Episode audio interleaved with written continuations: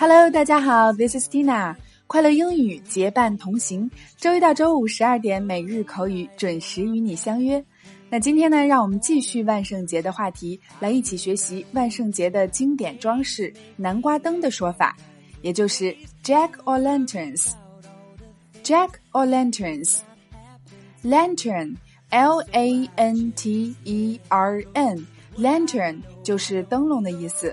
那我们中国的春节也有传统的装饰，就是红灯笼 （Red Lantern）。那么，为什么南瓜灯叫做 Jack o' Lanterns 呢？Tina 现在给大家卖个关子，请各位在公众号对话框回复关键词“南瓜灯”，来一起看看关于 Jack 和南瓜灯的故事。好了，接下来让我们一起看看关于南瓜灯的两段情景表达。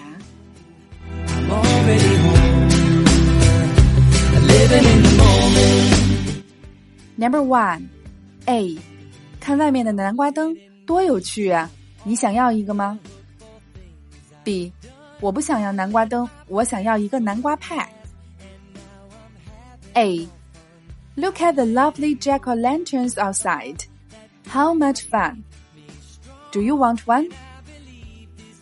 B, I don't want a jack o' lantern. I want a pumpkin pie. A.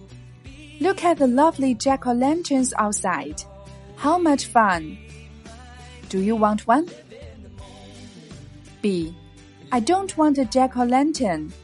I want a pumpkin pie. A. Look at the lovely jack-o'-lanterns outside. How much fun! Do you want one? B.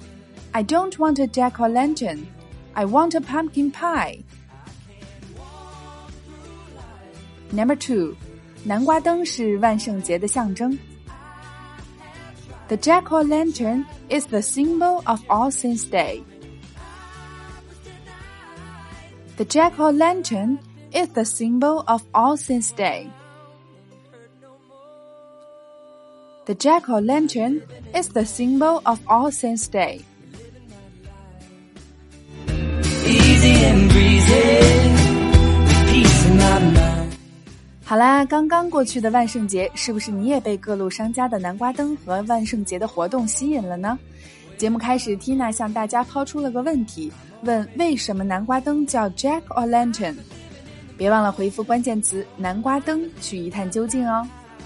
OK，每天三分钟，口语大不同，抓紧行动起来吧！See you tomorrow。